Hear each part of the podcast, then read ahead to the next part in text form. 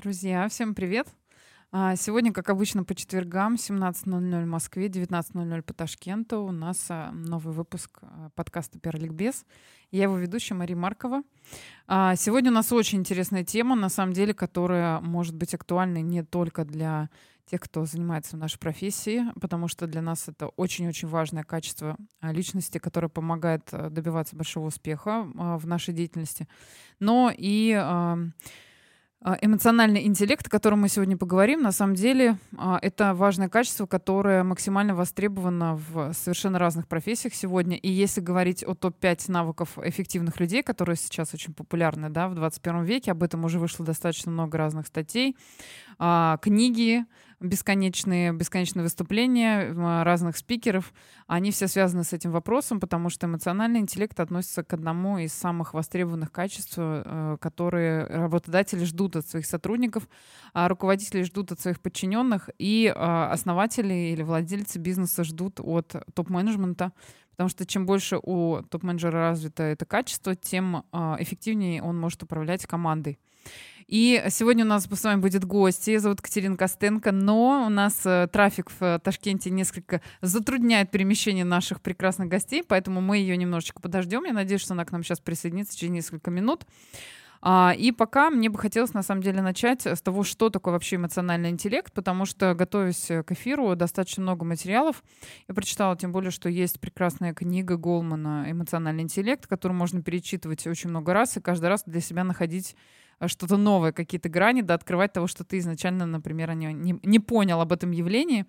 И эмоциональный интеллект, на самом деле, исследование вот этого понятие возникло достаточно давно, это было еще в XIX веке, а, потому что еще в 1870 году в книге «Выражение эмоций у человека и животных» тот самый Чарльз Дарвин, который изучал эволюцию человека, сделал попытку изучать в том числе и человеческие эмоции через их внешние проявления. А, но при этом а, не могу сказать, что это далеко куда-то зашло, и в целом а, сама концепция эмоционального интеллекта, она в современном понимании возникла в начале 20 века. То есть не, не такое молодое понятие, да, но тем не менее Раньше, я так понимаю, что была достаточно большая сложность с тем, чтобы прощупать, да, что это такое. И на самом деле, если рассматривать э, само понятие да, эмоционального интеллекта, то здесь мы говорим о нескольких аспектах, которые, о которых можно говорить, да, о том, что это определенные навыки и способности человека а, работать с эмоциями, а, начиная с того, что эмоции можно распознать, да, потом, соответственно, нужно распознать свои эмоции и распознать эмоции другого человека, научиться ими управлять, то есть управлять и своими эмоциями, и эмоциями других людей, да, это возможно. И для чего все это делать, да? То есть сначала мы распознаем, потом мы понимаем эмоции, и потом а, учимся ими управлять для решения каких-то своих задач. Задачи могут быть совершенно разные, естественно. А, это может быть начиная от построения счастливых семейных отношений и заканчивая, соответственно, самореализацией на работе.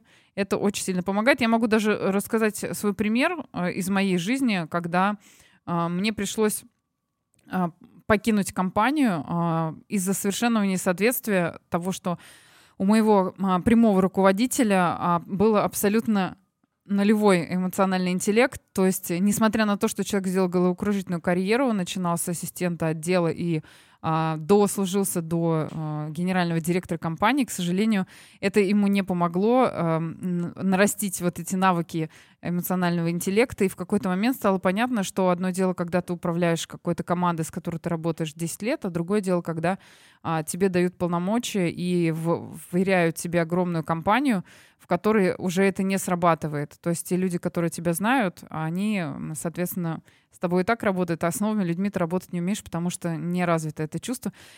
И э, у меня был такой кейс, и, к сожалению, пришлось расстаться с а, компанией именно из-за этого, потому что вот эта химия, к сожалению, ее не получилось. Итак, у нас Катерина с нами в студии. Катерина, привет. Да, привет, привет. Катерина, на самом деле, у нас такой замечательный человек, который в Ташкенте помогает э, многим людям выходить из сложных кризисных ситуаций, и не только.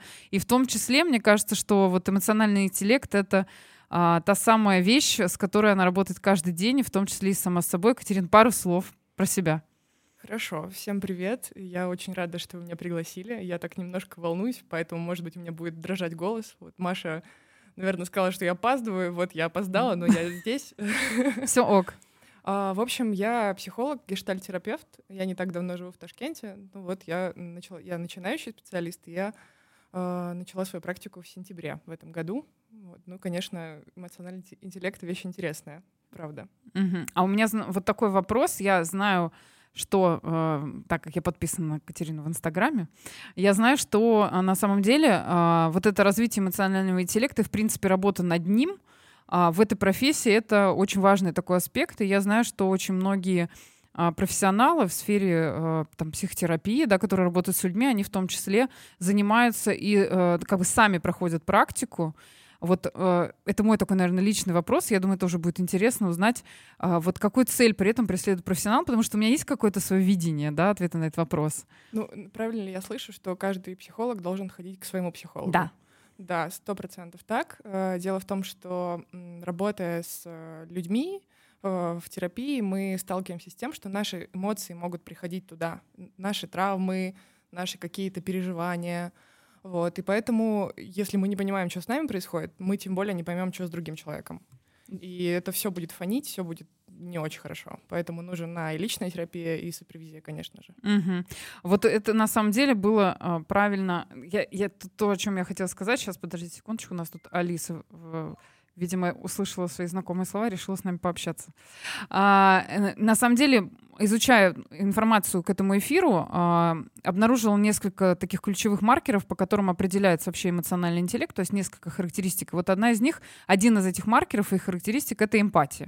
Mm-hmm. И вот то как раз о том ты сейчас сказала, да, про то, что а, именно когда человек работает психотерапевтом, а, то ему нужно обязательно учиться, так скажем, себя отделять от того, что происходит в, в процессе терапии, да? То есть не, не совсем проникать, и вот как раз а, например, в нашей профессии, да, есть такая история по поводу эмпатии. Эмпатия, в принципе, мы так как бы обозначает уже это понятие, что это сочувствие или способность понимать и разделять чувства других людей. Mm-hmm. И в, вот если, например, в терапии, то, что я услышала, да, есть такая история, когда ты начинаешь очень глубоко проникать в чужую э, ситуацию, как-то ей сопереживать, и это зачастую может мешать а, действительно при, как бы прийти к цели, да, с человеком, с которым ведется работа, то, например, в нашей профессии есть такая история, когда а, работает креативная команда, допустим, да, и люди настолько друг с другом начинают, а, у них такой общий вайб, угу. что в какой-то момент появляется в команде, ну, есть всегда такие люди, которые, к сожалению, могут пользоваться этой ситуацией.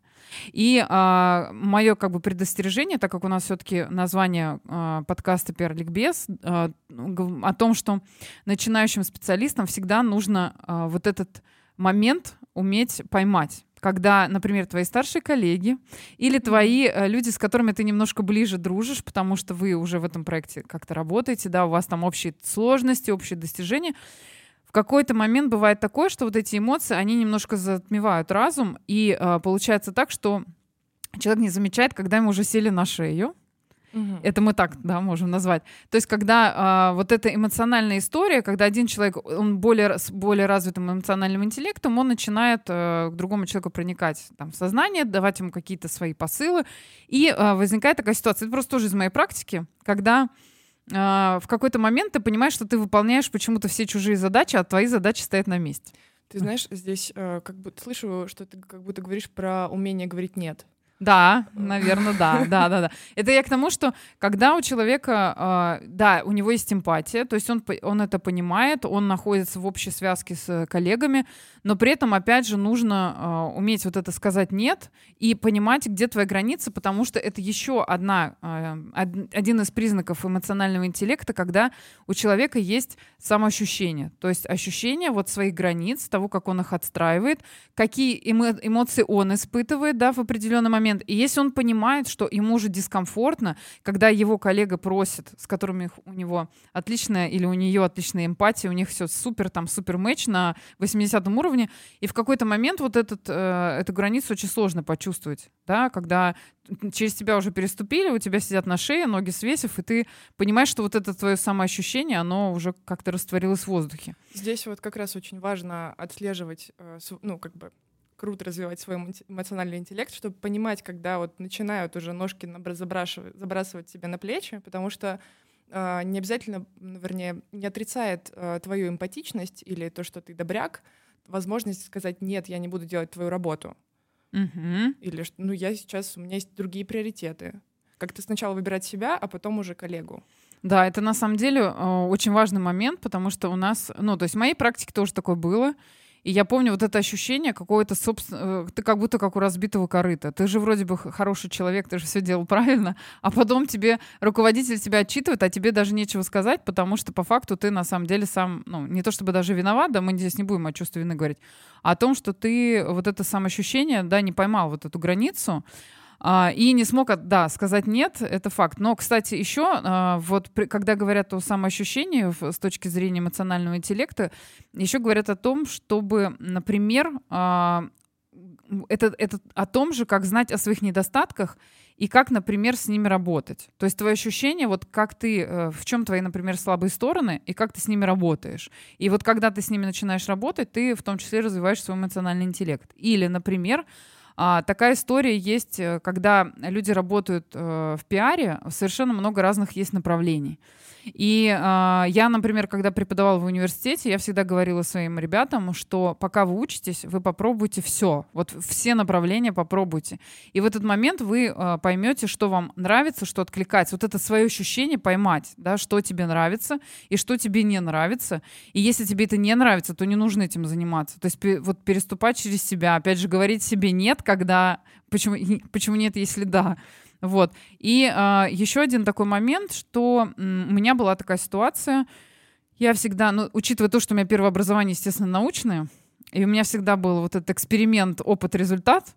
И когда я начала работать в пиар-агентстве, вот Михаил партнеры, я могу сказать, что для меня вот это самоощущение, а, которое я нас- поймала, хотя у меня есть понимание того, что все-таки эмоциональный интеллект достаточно неплохо развит, судя по результатам в моей жизни. Но вот тогда была такая история, э, когда я первый раз попала на брейншторм, и сидели ребята из креативной команды, у меня было такое ощущение, как будто бы я здесь, э, ну, просто меня ветром занесло, потому что я вообще не понимала, о чем мне говорят.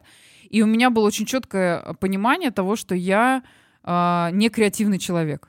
Вот я Мгм. как-то для себя это решение приняла. В какой момент в моей жизни это произошло, я вообще как бы с трудом понимала, да и времени не было с этим разбираться. Но я вот себя на этом поймала, что как будто бы я в какой-то матрице из этих классных людей, которые прямо сейчас генерят что-то гениальное, а я а, боюсь, во-первых, сказать свои идеи, потому что я считаю, что они какие-то странные или глупые. Это первое. А второе, то, что а, я а, в какой-то, ну, то есть как будто я не имею на это права, что ли, что они почему-то имеют, а я нет. И я могу сказать, что вот как раз э, наращивание вот этих скиллов, когда я сидела в этой команде, для меня было это очень важно, что а, вот это самоощущение, оно начало развиваться. То есть я в какой-то момент начала прямо растворяться с ними, у нас вот это возникла эмпатия, и все остальное. И я постепенно поняла, что вот в этой среде можно выражать свои эмоции, выражать свои мысли, и, в принципе, креативность можно вообще в себе развивать, прокачивать, когда ты попадаешь вот в такое сообщество людей, которые тебя в этом поддерживают. И э, в какой-то момент я, например, поняла, что мое самоощущение — это что я реально креативный человек. Я могу придумывать крутые темы, потому что просто надо перестать э, себя, ну, как бы стопить на этом и оценивать, даже не, еще не начав. И вот эти ребята, они мне на самом деле дали вот это ощущение, самоощущение, и я им очень благодарна за то, что они этот эмоциональный интеллект начали, ну, в принципе, вот в этом направлении развивать. И для всех, кто начинает, на самом деле, в нашей профессии, мне кажется, очень важно попасть вот в эту команду. У нас был предыдущий эфир с коллегами из агентств, и Аня а, из Promo Age, она как раз и говорила о том, что насколько важно в какую среду ты попадаешь. То есть, когда ты выбираешь работу, а, как ты, вот даже на собеседовании, как ты себя ощущаешь? Вот тебе хорошо, тебе откликается это или не откликается? И на самом деле, вот у меня с этим был вопрос, в связи с этим был вопрос, как профессионалу. Если, может быть, какие-то техники, может быть, какие-то вопросы, на ко- которые можно задавать себе в процессе, чтобы вот поймать а, вот это самоощущение и как-то научиться чуть его тренировать, вот как в мышцы, да? Можно ли, есть ли такие техники или нет? Смотри, здесь э, хочу отозваться, что тебе, правда, круто повезло с командой, которая так тепло тебя приняла, но, к сожалению, так бывает не всегда, и можно, правда, напороться на людей, которые будут тебя тыкать говорить, что да что у тебя за идеи вообще такие. И здесь как будто бы важно э, прежде чем опираться на свои ощущения внутренние, можно еще и спрашивать у людей, а могу ли я? Я вообще-то не, еще не специалист, а только начинаю. А как вам, если я буду предлагать свои идеи? И люди на самом деле отвечают, типа, блин, сейчас не время, например. Или мы сейчас сами все решим. Или, конечно, давай, что у тебя есть. И тогда ты... Упс. Тогда ты организовываешь себе безопасное пространство, просто спрашивая у людей. Потому что можно вот так, а, оставаясь внутри себя, ну, то есть это такая ловушка эмпатии еще, что когда ты можешь чувствовать, как люди к тебе относятся, ты там сам понимаешь, ага, вот сейчас он зол, или он сейчас еще какой-то. Мы не знаем, что в голове у другого человека. И очень важно сверяться, спрашивать, а что сейчас? А как вообще можно вот так поступить? А что, если я сделаю? Как ты себя чувствуешь? Как тебе от этого? Что вот я хочу вот это, вот это? И на самом деле этот диалог можно строить, и мне кажется, в этом как раз и такая то, о чем ты говорила, что люди, владеющие эмпатией, могут сесть на шею. Вот благодаря этому как раз можно садиться другим на шею. Когда ты спрашиваешь... Но в позитивном смысле. Да не только. Но в том смысле, что люди тебе не могут ответить «нет», потому что не владеют этим навыком. И ты такой, окей, раз ты готов делать это за меня, пожалуйста, делай это за меня. Ну, то есть получается, что, в принципе, если задавать э, вопросы, каким-то образом сверять вот эти, эти часы, что сейчас можно, что нельзя, что, что мы делаем, что не делаем, таким образом ты, как бы, э, как говорится, расставляешь флажки, благодаря которым ты вот эту дорогу простраиваешь к, к цели, которую ты, в принципе, изначально обозначил. Да. То, что мое самое любимое, когда я тоже достаточно давно, это было 20 лет назад, я училась в школе при администрации президента России, и у нас там было достаточно мало людей, и нас как раз учили разным интересным вещам о том, как читать между строк и так далее. И э, после этого стало очень интересно э, практиковать, когда ты учишься э, тому, чтобы человек на том конце провода или на том конце стола услышал именно то, что ты хотел ему сказать. Не его интерпретацию, да, вот этой ситуации, а то, что ты ему хотел донести эту информацию. И э, это как раз и об эмпатии, то есть понять, э, можно, каким образом можно задать этот вопрос, э, можно ли вообще его задавать, кстати. Вот это, меня очень часто мои коллеги, текущие, тоже отмечают такую вещь, а, они говорят, как ты все время так правильно выбираешь время, когда надо сходить к начальнику что-нибудь попросить. Но вот это складывается только на м, сочетании вот этого. Э, это у нас следующий еще будет э, маркер эмоционального интеллекта, который мы еще не затронули. Это сочетание эмпатии, вот этого самоощущения и ощущения другого человека и себя, готов ли я сейчас, например, задавать в принципе этот вопрос, потому что у меня тоже есть какой-то свой эмоциональный фон. И плюс еще саморегулирование. Это вот следующая у нас будет тема. Потому что иногда бывает так, что э, ну, есть руководители, например, которые, у которых очень плохо с саморегулированием, и ты можешь попасть в этот момент, когда человек сам себя не контролирует, ты ему под горячую руку попадаешь своим дурацким вопросом, и он тебя просто на катке по тебе проезжает, а ты на самом деле вообще не имеешь к ситуации никакого отношения. И вот этот момент надо ловить. У меня, кстати, вот такой вопрос был, верну, вернувшись к самоощущению. У нас, э, в принципе, тема это еще будет в будущих эфирах по поводу сапожника без сапог. Mm-hmm. У нас есть э, такая история в нашей профессии, э, что мы всегда достаточно э, большую часть времени нашей жизни мы стоим за спиной кого-то и продвигаем этого человека, этот продукт, эту компанию и так далее, да. И у нас вот будет тема «Сапожник без сапог» и нужен ли вообще пиар-пиарщику. Потому что иногда бывает так, что пиарщика передают из рук в руки, или ты приходишь уже, там, о тебе есть разговор, то есть как сарафанное радио, оно очень хорошо работает. Но у очень многих пиарщиков, на самом деле, на фоне всего этого, когда ты сам не публичный человек, развивается вот этот тот самый синдром самозванца.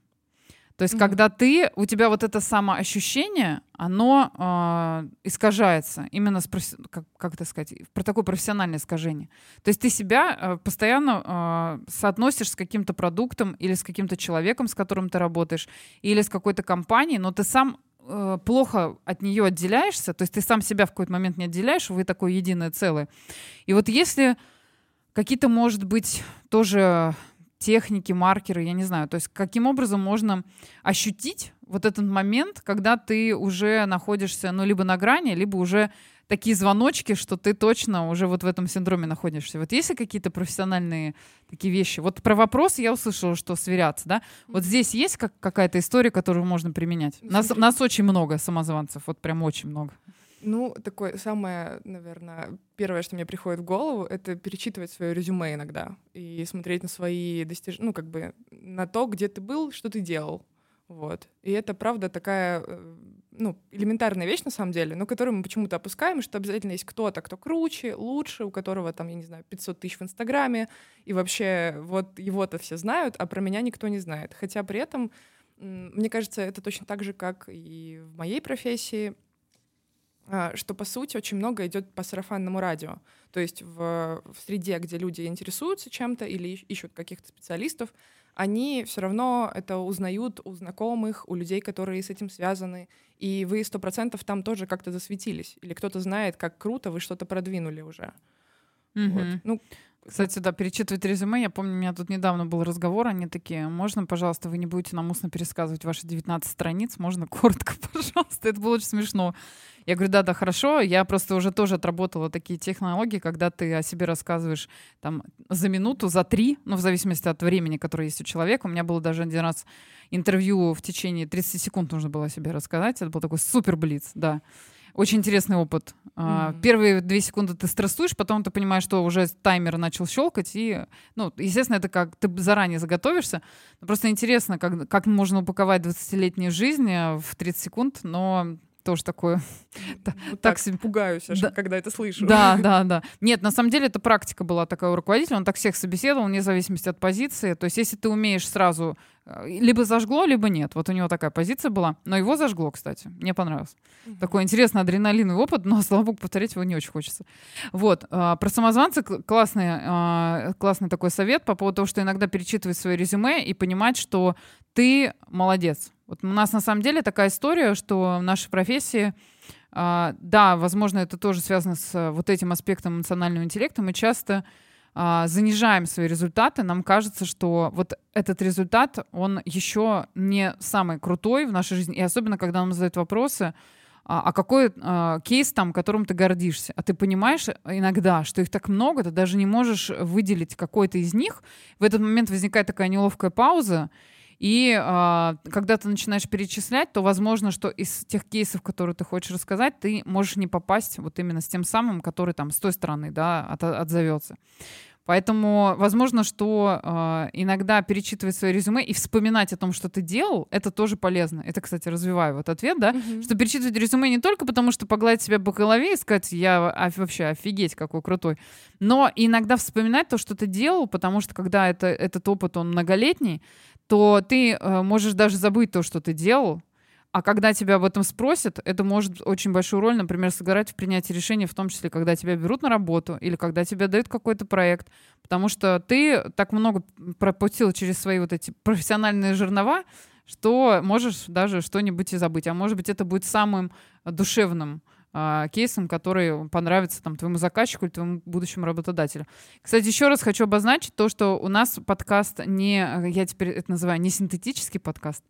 У нас прямой эфир, который потом выходит на Яндекс Музыке. Он будет опубликован уже завтра, и можно будет послушать наш эфир с Катериной. Я, на самом деле, еще раз очень-очень ей благодарна за то, что она для нас нашла сегодня время. Знаю, что для нее это очень волнительный процесс, но, тем не менее, хочу сказать, что а, смелость города берет. Вот Ташкент уже Катерине покорился. Я надеюсь, что, что она пойдет дальше. Тем более, что, кстати, хочу сказать, что она консультирует не только офлайн, но и онлайн тоже. Поэтому даже если вы не находитесь в городе Ташкенте, это не значит, что вы можете лишить себя общества Катерины и не пообщаться с ней. Возможно, кстати, она э, поможет и в том числе в развитии эмоционального интеллекта, восприятия себя и ответить на вопросы, на которые ответа сейчас нет. Это был ма- маленький адвертайз, извините.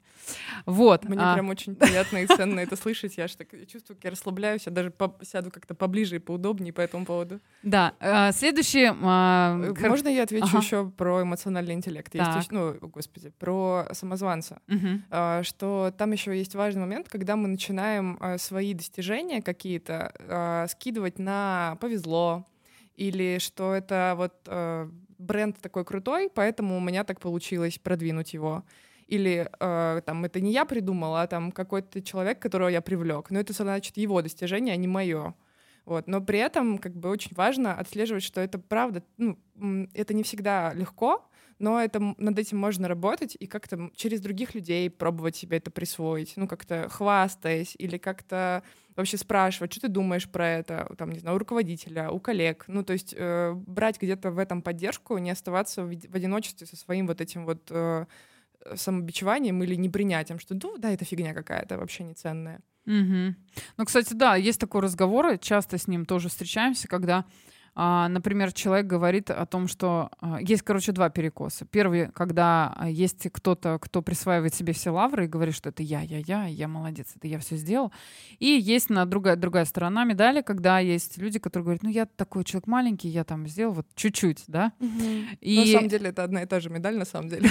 Ну да, я говорю, что это та же медаль, только с двух сторон. Но вопрос в том, что, опять же, это не, никак не, не соотносится с вот этим самоопределением, когда действительно как бы это интерпретация реальности. И вот эти вопросы, кстати, тоже классная тема, что можно просто э, заводить какой-то разговор, а пиарщики очень любят поговорить. Почему бы не поговорить о себе?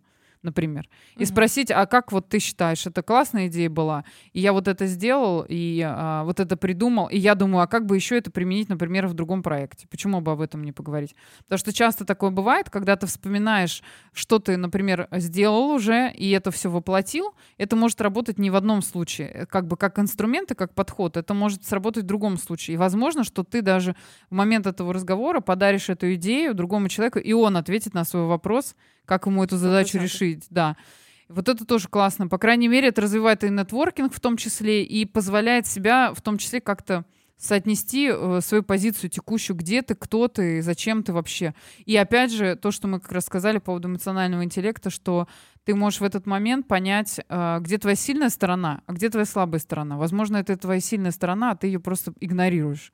Может же быть такое? Что, Конечно, да. Что ты э, не понимаешь, что вот ты это сделал, а другие люди тебе говорят, да это вообще просто такая пушка была, ты видел, сколько там было, там, не знаю, охватов и чего-то, а ты думаешь, что в этом нет ничего гениального, потому что это чей-то, например, бенчмарк, ты это посмотрел в другом там агентстве, допустим, они это сделали. Угу. И ты уже как бы считаешь, что это не твоя авторская идея, это, кстати, часто такое бывает когда ты понимаешь, что ты не первопроходец, не ты этот велосипед изобрел, но и поэтому ты немножко себя занижаешь, да, свою оценку в этом случае.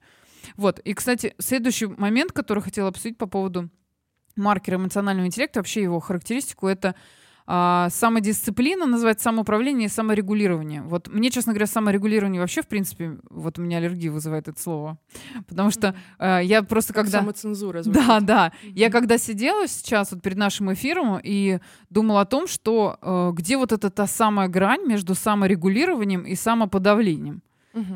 Вот именно с, и с эмоциональной точки зрения в том числе. Да, понятно, что самоуправление в нашей профессии, я могу сказать, что это ключевая вещь, потому что если ты не умеешь управлять своими эмоциями, а у тебя какой-то супер э, там ужасный заказчик, который постоянно из тебя пьет кровь, и ты в какой-то момент уже понимаешь, что все, ты уже сейчас вот взорвешься, а тебе нужно молчать, потому что, а, у тебя есть контракт у твоего агентства, и ты просто как бы руки, да, которые это делают.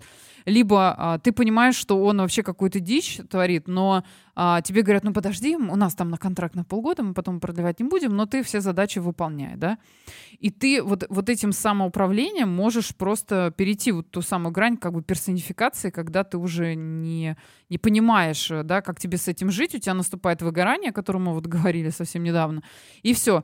И вот мне саморегулирование совершенно слово не раз. Самоуправление, да, согласна, что у нас э, единственное, для чего, например, я вижу целесообразность вот этого такого дисциплинированного самоуправления, когда э, у тебя это соответствует твоей какой-то стратегической цели. То есть, когда ты понимаешь, что у тебя есть что-то такое, вот а ты видишь на горизонте эту цель, и ради нее ты готов да, самоуправлением этим заниматься, но не саморегулированием. Вот где вот эта грань и как ее понять, когда ты уже все, ты как бы себя задавил, и как не переступить через эту красную линию? Смотри, ну как будто бы первоначально, заходя в проект, очень важно оценивать свои ресурсы потому что, я думаю, многие сталкиваются с тем, что мы берем много, потом мы не вывозим, и такие, ой, а как же так? А где же брать мне силы? И здесь как раз-таки в начале, в самом есть э, как бы понимание, что ты ну, очень важно распределяться. Ну, то есть не, сил не бесконечное количество. И, ну, то есть такие три кита, про которые я обязательно всем говорю, всем своим клиентам говорю, про то, что нужно хорошо спать, нужно хорошо есть и двигаться, то, что тоже тоже, извините, пожалуйста, я постоянно Катя хорошо микрофон. Да. В общем, я, э, я говорю о том, что мы опираемся на тело всегда. И для того, чтобы саморегулироваться и не вылетать вот в эти аффекты, когда, ну, то есть ты уже выгорел или там тебя бесит твой заказчик, и, ну, ты не справляешься, тут конечно, очень важно понимать, хорошо ли ты спишь вообще, когда ты последний раз, там, не знаю, обедал в, в обед, вот. И вот в этом такая, наверное, саморегуляция. То есть это, э, сначала внимание обращать на то, сколько у тебя сил, справ... ну, как бы готов ли ты взять эту нагрузку. Потому что, конечно, там, ну, будет лезть все на свете. И наверняка как будет еще какая-нибудь фигня дома происходить, и все это будет валиться в одну кучу. И только понимая, что с тобой сейчас, и, ну, как бы в это идя, только тогда можно как бы саморегулироваться. По-другому, ну, как бы нет. Mm-hmm. У нас э, еще есть такая история, что как бы все наши травмы, какие-то такие вещи, которые нас э, могут триггерить, они обычно, ну, то есть они как в такой, э, ну, что ли, в стакане с нами ходят. И когда вот, ну, как бы ты, ты уже без сил, и все еще это происходит, это все начинает расплескиваться. Что-то старое, что-то вообще уже давно забытое, не знаю, там, бывший, потеря близких, там, ну, все что угодно может, ну, как бы всплывать в месте, где ты уже, ну, как бы на пределе. Поэтому очень важно сохранять себя, в, ну, как бы в норме, в достаточном количестве сил, хорошо выспавшимся, покушавшим. Какое интересное слово я придумала. Да. Покушавшим. Так, сейчас все филологи содрогнулись, мне кажется. А, да, Добро а, пожаловать. Да, а у меня, кстати, еще развивая вот эту историю про саморегулирование, а, есть а, на, ну, в нашей профессии, не только в нашей профессии, мне кажется, это в разных местах есть, когда у тебя есть такой руководитель самодур. Вот он, у него как раз а, абсолютно на нуле саморегулирование. Он считает, что он на этой позиции, вообще из моей практики, прям моя любимая, когда в тебе в лицо летят бумаги, и ты в этот момент начинаешь соотносить все, что происходит с твоими жизненными ценностями, думаешь, тебе в обратку эти бумаги бросить или промолчать, например. Ну, у меня реально была такая ситуация э, в жизни пару раз. А, и я к чему это? К тому, что если какие-то, возможно, для себя тоже какие-то техники, может быть, стоп-слова, когда ты понимаешь, что вот это, это же и в личной жизни ну, такая же история. Когда человек взрывается, и а, ты понимаешь, что ты сейчас с этим как бы ну, не готов, да, вот это, не, а, не в себя пропускать, и, б, как бы терпеть тебе тоже желания абсолютно никакого нет, но при этом ты, ты понимаешь, что это сейчас какая-то триггер, ну, такая триггернула, да, человека, и ты понимаешь, что тебе с ним дальше нужно там работать, либо тебе с ним нужно какие-то строить отношения, либо вы вообще там партнеры по бизнесу, не дай бог, тоже такое бывает, вот есть ли какие-то, может быть, стоп-слова или какие-то фразы, которые в этот момент могут человека немножко встряхнуть, остановить, чтобы вот эта атака... Э, Человека, с... который атакует или которого атакуют? Да, но чтобы вот человек, который в этой ситуации находится, чтобы э, он э, таким образом защитил себя, скажем так, и не дал этой ситуации эскалироваться, то есть чтобы дальше она не развивалась. Есть ли какие-то техники по этому поводу? Ну, ты знаешь, как будто бы плохая идея эту ситуацию просто останавливать. То есть, если она уже происходит, про нее лучше поговорить, чем ее остановить и типа типа не было. Вот, потому что, ну, э, когда человек уже кидается бумагами, он, скорее всего, в аффекте. Что-то с ним там очень серьезное происходит. Вот. И, возможно, стоит дать ему время просто на то, чтобы прийти в себя и потом прийти и говорить об этом. Типа, слушай, со мной так нельзя. Когда ты так делаешь, я там, не знаю, дико злюсь или пугаюсь сильно. Ну, правда, меня бы напугало, если бы мне в лицо кидали бумаги, особенно какие не знаю, взрослые мужчины. Вот.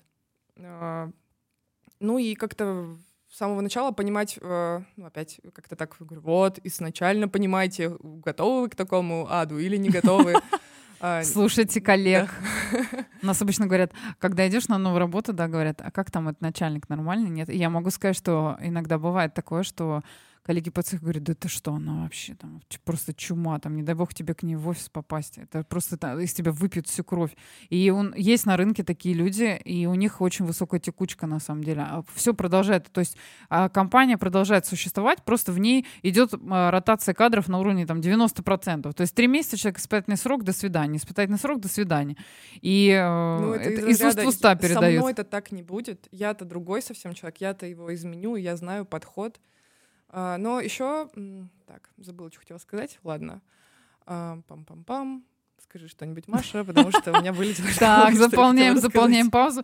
Но на самом деле, я опять же говорю, есть негативные такие истории. С другой стороны, есть, например, а, и позитивные истории, когда человек-руководитель обладает очень высоким уровнем самоуправления, эмпатии, и самоопредел... А, самоощущение. То есть, например, в моей практике был такой опыт, я очень благодарна этому человеку до сих пор, я даже могу сказать, что ее зовут Эллен Пинчук, она является вице-президентом компании Михайлов Партнера. Я ей бесконечно благодарна за то, что она меня научила тому, э, вот она настолько прокачала мой эмоциональный интеллект в плане того, что да, что со мной можно, что нельзя, э, и как быть такой достаточно требовательный, но при этом настолько эмпатичный, что когда человек видит, что ты не в состоянии, вообще, как там говорят сейчас у нас, не в потоке, не в ресурсе, что тебе сейчас не нужно никакой задачи ставить, потому что ты все равно ее не выполнишь, потому что у тебя голова абсолютно в другом месте. И у нее было настолько вот это, она настолько была, как она говорит, sensitive, что она чувствовала вот эти людей на, на просто прям на, кон, на кончиках пальцев, что ты э, в какой-то момент это тебя еще и начинает развивать. То есть ты сам начинаешь смотреть, а как она тебя ведет, у меня же прям вот мурашки, кстати, пошли. Вот рассказываю, я прям не могу. Потому что э, она как раз вот этому и научила. Тому, как быть управленцем и лидером таким, который не а, заставляет людей вокруг себя заниматься вот этим саморегулированием, потом самоподавлением и выгоранием, а, а учит тому, как люди вокруг тебя растут, как они развиваются, как они не боятся спросить, а могу ли я сейчас какую-то идею предложить, а давайте сделаем вот это. То есть они начинают проявлять инициативу, а потом они начинают вообще самостоятельно существовать, и ты приходишь, только с ними сверяешь какие-то рэперные точки, потому что уже все это как бы само кипит, там варится, вот как горшочек сам по себе. А ты просто приходишь и смотришь, ну, хорошо, не пригорело, и окей, да? Вот. И как раз вот а, для меня это был пример человека, который умеет это делать. И более того, она на самом деле, а, ну, наверное, открыла для меня этот большой-большой такой ящик Пандоры на тему того, что как это круто, когда люди вокруг тебя начинают расти, и ты не боишься того, что они перерастут тебя. То есть mm-hmm. ты их учишь, и потом ты их отпускаешь, и они создают вот это сообщество вокруг тебя, людей, э, свободных от вот этих стереотипов и страха того, что ты, э, ну, скажем, будешь их постоянно контролировать, э, не дашь им э, занять какую-то позицию, просто потому что ты сам, например, до нее не дорос и боишься, mm-hmm. что они как-то выйдут Класс. вперед. Вот, вот это э, пример такого суперпозитивного самоуправления, умения управлять собой, умение управлять э, другими эмоциями других людей и направлять их в позитивное русло а, для решения задач. В том числе еще и все работают, самое главное. И, угу. ты, и, ты не, и ты знаешь, что ты всегда придешь, вот как в семье, да, что тебя примут в любом состоянии. Вот у тебя сейчас состояние, я сейчас умру, пойду там, да, или там, а можно эм, ли мне выпить в середине дня, потому что все, ну, как бы, вот сейчас у меня так, да, и к тебе говорят, да, окей, нормально. Ну, потом придешь и все доделаешь. То есть не, не с 9 до 6, да, нет звонка до звонка, а вот так как у тебя душа к этому лежит. И, кстати, следующий маркер, который про эмоциональный Подожди, интеллект. да, то, ура! Сказать, да. Вот, я а, умею а, заполнять. а, как, еще ты мне очень классную сейчас подкинула штуку про семью что это на самом деле такая м, опасная история, когда мы начинаем путать работу и семью, и приходим на работу с ощущением, что мы тут все вместе, и вообще мы за одно бравое дело. И очень важно отслеживать, когда ты правда готов воспринимать это как семью и отдавать всего себя для того, чтобы ваше общее дело росло, крепло и развивалось, а другое, когда для тебя это только работа, и тогда, ну, то есть очень важно вот это все дело останавливать и не э, сливаться, что ли, с коллективом настолько плотно, когда вы там, я не знаю, день и ночь вместе, все время все это происходит. Это очень такие, ну что ли, непростые могут быть потом ситуации, в которых э, люди не замечают, как они выгорают, когда мама по головке гладит, ты все равно продолжаешь работать, и потом ты себя уже осознаешь в, в точке, где ну, как бы мама такая, ну, сори, это работа, а ты такой, подожди, а как же А, так? у нас же family, да. Да, да, да, да, да. Вот. А второе, э, то, что я забыла в тот раз, это про вторичную выгоду. То есть, когда на тебя кричит начальник и кидается в тебя бумагами, очень важно понимать, достаточно ли тебе платят за то, чтобы это делать с тобой. Если тебе платят дофига и больше, то ты первоначально понимаешь, что, что ну да, вот он такой психованный, но зато зарплата здесь, там, не знаю, в два раза выше рынка. Окей, давайте, я готова к тому, чтобы он меня наорал. А так, ну как бы, если нет, то зачем? Какой смысл это терпеть? И там, ну, сто процентов долго не получится. Если это сильно задевает, если это непривычно для вас выдерживать такое, то, ну, как бы лучше заранее себя подстраховать, как будто бы, на мой взгляд. Mm-hmm, mm-hmm. А, кстати, у нас тут есть интересный вопрос.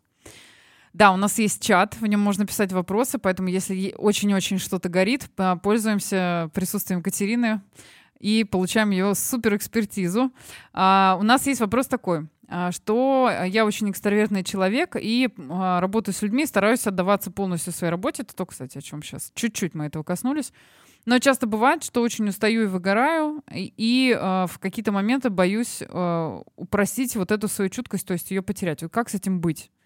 То есть, когда человек супер гипер эмпатичный, постоянно вот все это в таком эмоциональном да, процессе, каким образом э, все-таки немножко не, не потерять это, но и не выгореть? Вот есть, есть какой-то совет по этому поводу?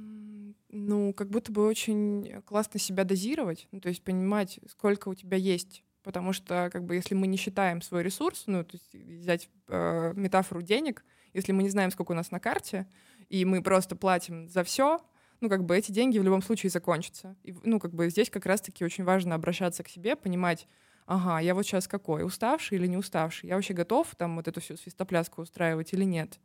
И, ну, и так, ну, тогда можно как бы свою экстравертность сохранять, что вот я включился, вот я выключился. А если это автоматом работает, ну, там в любом случае к выгоранию при, прибежать можно. Я сейчас такую историю вспомнила. Я когда была еще молодой, начинающей пиарщицей, а, я еще тогда, кстати, даже пиарщицей не была, была продюсером конференции, у меня был друг, и он, а, у него такое было хобби, он все время женщин менял, он, у него был большой джип, у него был три завода, в общем, такой успешный человек.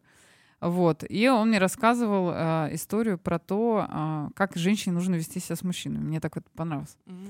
А, тоже такая история про, про то, что про деньги. А, он мне сказал такую тему, что, в принципе, женщина, она со всеми мужчинами, она не должна как бы их отвергать. Да? Ну, то есть не, не вот прям нет и все. Но он мне говорил о такой ситуации, что женщина, она как бензоколонка. То есть кого-то она подзаправляет супер бензином, эко там, самого высокого стандарта. Угу. Кому-то она, ну, такой там, 92, ну, может, еще разбавлю немножечко. Кому-то 95, кому-то газ. Ну, то есть э, разные ресурсы распределяют в том числе, то есть в зависимости от наличия этого ресурса. То есть и качество, и количество э, можно регулировать. Не надо mm говорить о том, что вот все, перекрываю кран, больше никому ничего. Это как раз вот возникает момент выгорания, когда все уже закончилось везде. Да. Вот и как раз о том, что и опять же про самоощущение, самоопределение, что не всем все одинаково а совершенно, ну, как бы для себя определять, вот с этим человеком я хочу, да, я ему даю больше ресурсов, с этим человеком, ну, мне не очень комфортно, я не хочу тратить на него свое время, поэтому вот его там подзаправлю, но не так сильно. Но при этом не откажу, потому что, возможно, в какой-то момент это может э, быть э, такой возврат этой инвестиции совершенно в, друг, в другом ключе. И вот ну, он мне сказал, я тогда посмеялась, а потом... Тоже. Да, а потом так Э, восприняла это и начала смотреть, что да, действительно, ну, это возможно. Но он просто это в основном к личной жизни, потому что это был его самый больный вопрос. И он все время как-то пытался Ох, вы, конечно, ее настроить. Пиарщики всегда говорят да. Ну, все равно всех нужно заправить. Ну, на самом деле нет. Можно кому-то вообще ничего не дать, сказать, сорян, нет сил, нет вообще ни времени, ни желания, ничего. Ну, я могу да. сказать, что это в определенный момент уже наступает, когда мы тоже, это, кстати, в передаче про выгорание говорили о том, что когда у тебя очень большой уже опыт, и ты на самом деле такой многостаночник, и ты можешь сделать все, на самом деле. Ты можешь mm-hmm. сделать все. Но э, ты понимаешь в какой-то момент, что если к тебе приходят и говорят, слушай, ты так классно пишешь, давай ты будешь вести мой Инстаграм.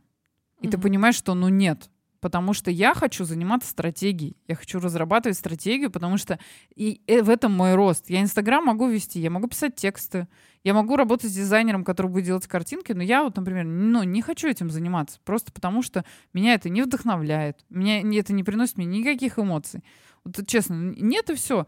И, а, но это с определенным опытом тоже возникает. Когда ты уже понимаешь, как себя соотносишь, что ты хочешь делать, чего ты не хочешь и ты уже знаешь себе цену. Потому mm-hmm. что когда набираешь опыта, на, ну, как бы на взлете, вот это нет, ты в какой-то момент понимаешь, что а, а вдруг вот это то самое, что тебя потом дальше будет зажигать. У нас чуть-чуть есть там свой аспект такой, но и тем более, что на самом деле в нашей профессии это постоянно такой адреналин, и ты э, в какой-то момент, как бы ты им напитываешься, напитываешься, и дальше ты на нем может до длительное время просто ехать на том, что ты как, ты как аккумулятор, ты накопил, потом ты на нем едешь. Но в какой-то момент mm-hmm. мы знаем, что аккумулятор садится, да, и нам нужно вот этот момент ловить, о чем мы, кстати, сегодня несколько раз сказали.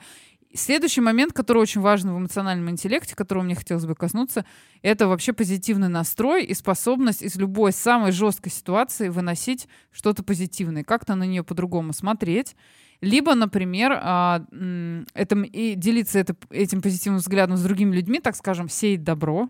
И даже когда вся команда полностью вообще в полном ауте, находить о том, что да, даже если у нас что-то не получилось, вот, но вот это, это, это было классно, потому что там мы молодцы.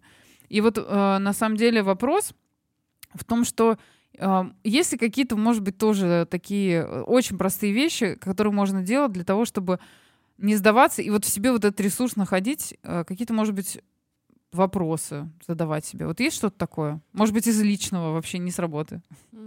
Ты знаешь, я ну, такой не сторонник вечного позитива, но то, что точно могу сказать, что ну, так смоделируем ситуацию. Например, я не знаю, проект провалился с треском, там, вы руководитель этого проекта, и вот вам нужно выйти к команде и сказать им, что все не так уж плохо.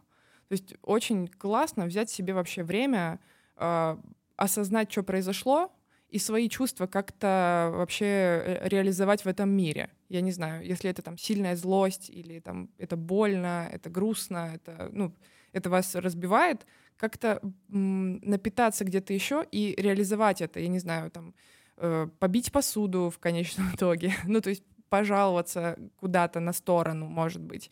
И только когда уже вот эти чувства вышли, можно прийти и сказать, слушайте, ну да, ну как бы все вот так, но мы там красавчики, потому что мы сделали вот это, вот это и вот это.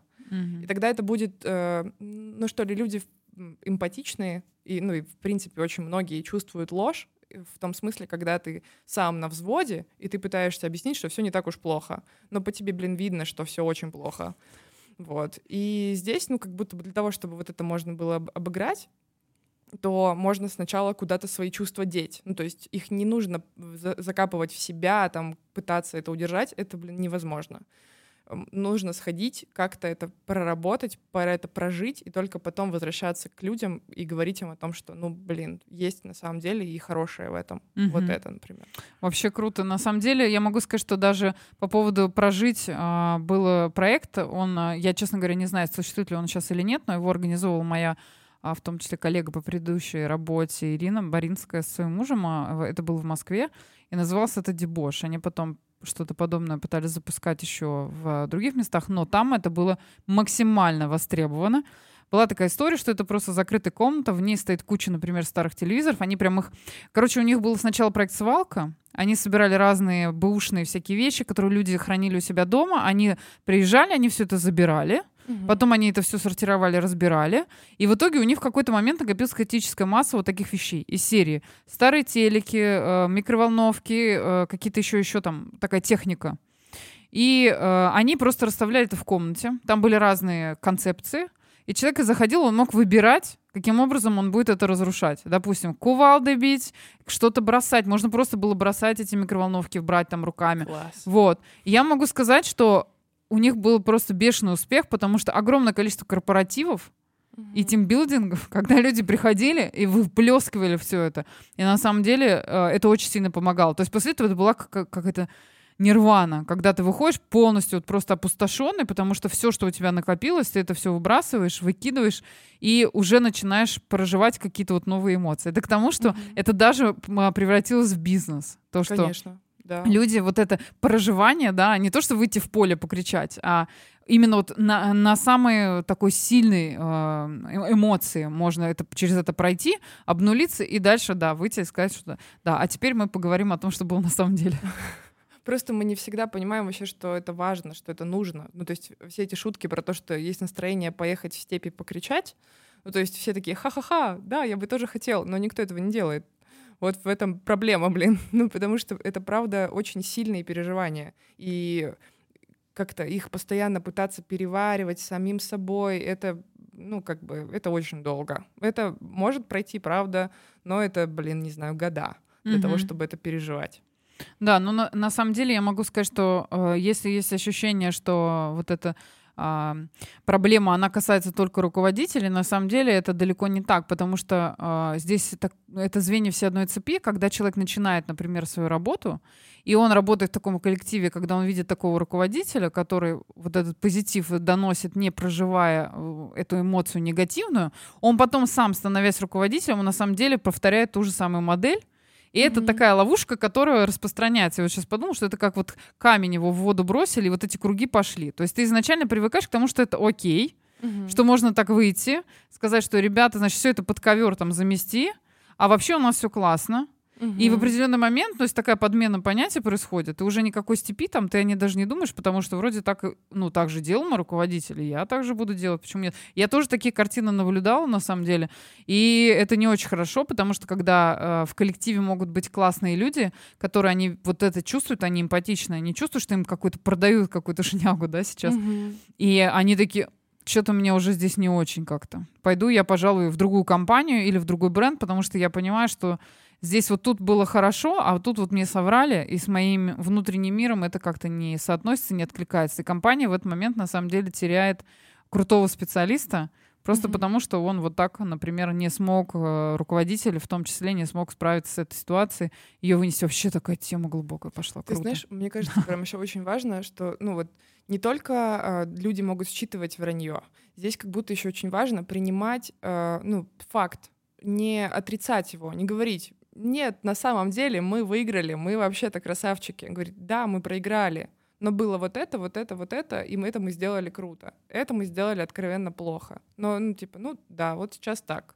Да. И, ну, то есть не нужно рисовать вот эту картинку, что, хе-хей, ребята, мы вообще впереди планеты всей. Ну, нет. Угу. А еще на самом деле тоже такая история достаточно болезненная. Вот наша профессия она очень часто бывает то, что это тоже один из маркеров на самом деле эмоционального интеллекта. Он этот маркер связан с достижением целей.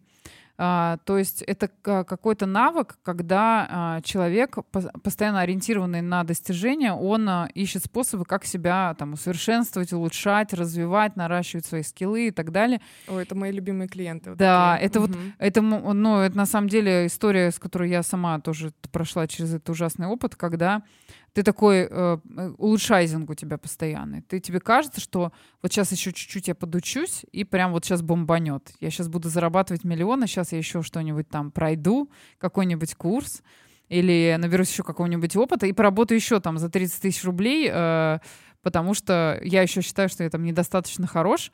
И на самом деле вот в этом улучшайзинге есть очень тонкая грань, когда ты уже как раз переходишь в категорию самозванца, то есть у тебя уже, ты уже overqualified, грубо говоря, ты приходишь на какую-то а, должность, э, просишься, да, там ты устраиваешься на работу, тебя приглашают, и они э, начинают с тобой проводить э, собеседование и понимают, что ты как бы они говорят, мы не можем вас взять не потому, что вы не подходите, а потому что вы уже настолько крутой человек, что для вас ты просто вы через месяц здесь умрете со скуки. Ну, mm-hmm. То есть вы уже вы уже как бы для нас слишком крутой. Вот мы мы ваше резюме оставим, и вас позовем, когда у нас вот позиция откроется соответствующей вашему опыту. Это моя, моя любимая фраза. Это, mm-hmm. я могу сказать честно, это даже хуже, чем мы вам перезвоним. И не перезвоним. Ну, правда, так очень печально. Это как-то я не помещаюсь. Почему? Почему я помещаюсь сюда?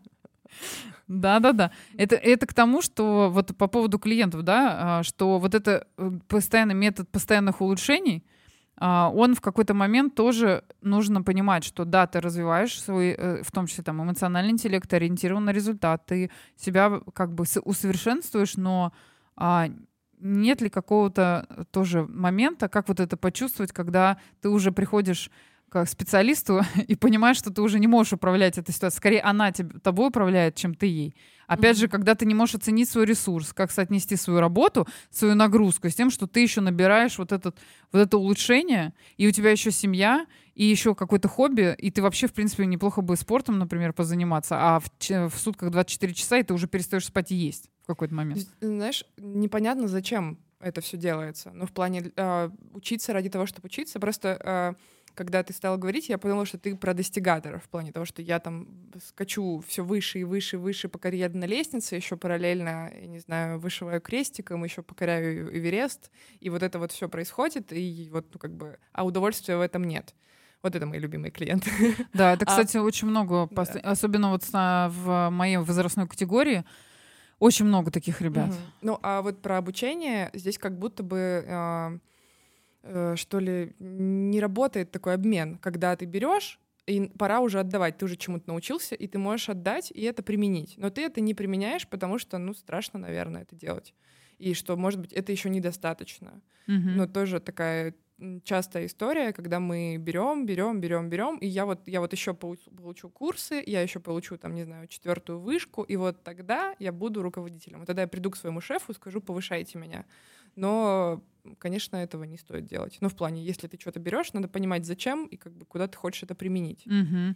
То есть, если ты проходишь какое-то обучение и э, хочешь э, свои компетенции расширить, нужно понимать изначально, зачем. Это, кстати, любимый а, вопрос нашего ректора, когда к нему приходят, он просто из Шотландии в университете, и к нему всегда приходят э, наши местные коллеги и говорят о том, что «а давайте вот это там сделаем». Он всегда... Он, а ему уже за 70, угу. он очень солидный человек, он говорит «зачем?» Зачем я буду это делать? Для чего?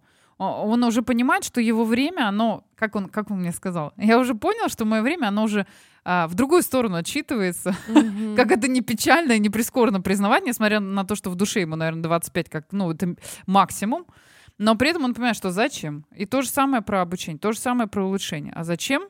И что, как бы, что я дальше буду с этим делать. Угу. А, и, сам...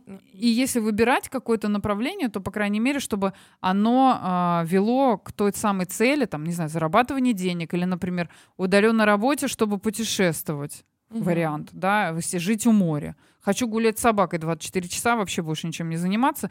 И при этом, чтобы моя работа там шла, потому, угу. что, потому что я этому научился. Ну, например. Ну, учеба еще может быть таким классным побегом от реальности. Ну, в том смысле, что мне непереносимо там, не знаю, быть э, там, где я есть сейчас, поэтому у меня есть какая-то штука, которой я хочу научиться, и я туда погружаюсь головой. Я никогда не, скорее всего, не захочу это применять, но я таким образом просто, ну, как бы не замечаю, что со мной происходит. Mm-hmm. Ну, то есть мы все, мне кажется, абсолютно люди любят сваливать от своей текущей реальности, быть где-то там, в книжках, в сериалах, в работе, э, в своем муже, в своей жене, где-нибудь, короче, но не самим собой. Угу, угу. Ну, это, кстати, на самом деле, учитывая то, что я заметила, что у нас осталось 4 минутки, Три okay. минутки минус все щелкает, щелкает. И на самом деле э, из того, что мы сегодня обсудили, мне вот очень хочется услышать, правильно ли я все это подвела какое-то резюме, что а, если мы говорим об эмоциональном интеллекте во всех его а, аспектах, как эмпатия, самоощущение, самоуправление своими эмоциями, а, генерации, скажем так, позитивного своего состояния, и когда мы достигаем каких-то целей, в любом случае всегда мы непременно возвращаемся к вопросу, зачем мне это, для чего, и что как бы от этого изменится в моей жизни – и mm-hmm. хочу ли я этого. Вот то, что я услышала, по крайней мере, из того, что мы обсудили, что вот этот вопрос «зачем?» Он каждый раз, зачем я терплю то, что мне бросают в бумаге в лицо? А зачем я буду учиться, да? А зачем я э, сейчас там вру своим сотрудникам о том, что у нас все хорошо, если у нас все плохо, да? Вот mm-hmm. к чему, как, как это все, к чему, какие последствия, какие э, это запустит там механизмы в моей жизни для того, чтобы это все случилось и изменило ее в лучшую сторону? Вот да, как ну, откликается ну, эта позиция? Мне очень нравится, как ты все это собрала. Удивлена, как ты это все запомнила, потому что я такая а, на поезде просто скоростном еду с тобой. Ну да, я как бы подписываюсь под твоими словами. Да, я всегда тот самый человек, который всегда уголька подкидывает. Если еще быстрее, быстрее, надо еще давайте. Как у нас есть, есть же такие разные типажи, мне нравится, это когда про людей говорят. А, есть э, там анализаторы, моторы и так далее. Вот я скорее как мотор. Я все время сначала поехали, потом заправимся. А, вот хорошо. мы сегодня заправляли, заправляли. И мне кажется, что на самом деле достаточно много интересных подходов для себя. Вот я насчет резюме точно, мне кажется, хорошая история, а, которая мне прям вроде как, как всегда, все гениально просто. С одной Будешь стороны, перечитывать сегодня. Да, что надо, ну, 19 страниц я точно не буду перечитывать, но, по крайней мере, какие-то штучки оттуда тоже можно взять и как-то немножко себя с этим соотнести, с этим пожить и понять, что вообще так все на самом деле круто. И мне кажется, что э, из позити... генерируя позитивный настрой, развивая наш эмоциональный интеллект, я на самом деле очень рада, что даже вот смотря на ситуацию сейчас, э, то, что Ташкент он объединил нас всех вот то, что мы на самом деле на прошлой неделе ходили на супер классную встречу всех, кто ведет подкасты в Ташкенте. А, мы, например, встретились здесь, обсудили такую интересную тему, которая а, интересна будет не только тем людям, которые будут работать в нашей профессии, да, но и, в принципе, это в разных направлениях, а, когда люди э, сталкиваются с тем, что им говорят, например, что ты там меня не понимаешь, или ты, я с тобой не хочу работать, потому что у меня там с тобой нет вот этой химии. Каким образом все это развивать, немножечко соотнести себя, как я с другими, кто я на самом деле, как-то к себе вернуться, нам иногда на это совершенно не хватает времени. И мне кажется, так здорово, что мы сегодня... Я очень надеюсь, что на самом деле не только сегодня, а те люди, которые нас послушают на Яндекс Музыке, они тоже задумаются над тем, что где я, кто я, и обязательно вернутся к этому эфиру и спросят у наших коллег, кто такая Катерина и как не обратиться. Потому что еще раз хочу напомнить, у нас сегодня в эфире была Катерина Костенко. Она занимается тем, что помогает людям а, проживать счастливую жизнь а, изменять ее и становиться более позитивными. И она принимает не только в кабинете у себя в Ташкенте, но и онлайн, поэтому география ее абсолютно не ограничена. Я очень надеюсь, что наша сегодняшняя беседа трансформируется в новых людей, которым она обязательно поможет. И это был наш подкаст «Пиар-ликбез». Слушайте нас каждый четверг в 17.00 по Москве и в 19.00 по Ташкенту. Всем пока-пока, хорошего настроения. Спасибо.